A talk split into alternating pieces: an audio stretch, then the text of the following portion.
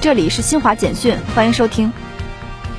记者二十八号从交通运输部例行发布会上获悉，上半年我国新开工高速公路和普通国省道项目近一百七十个，四千八百公里，总投资两千九百一十亿元。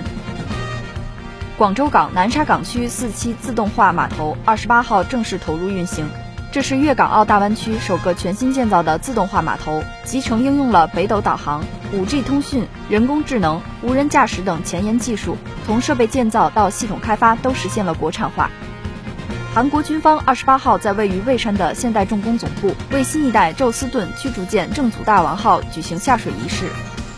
日本新增新冠肺炎确诊病例二十八号首次超过二十三万例，新增死亡病例已连续三天超过一百例。由于感染者大增，多地出现看病难、住院难情况，医疗资源日益紧张，部分地区邮局、公交等公共服务也受到影响。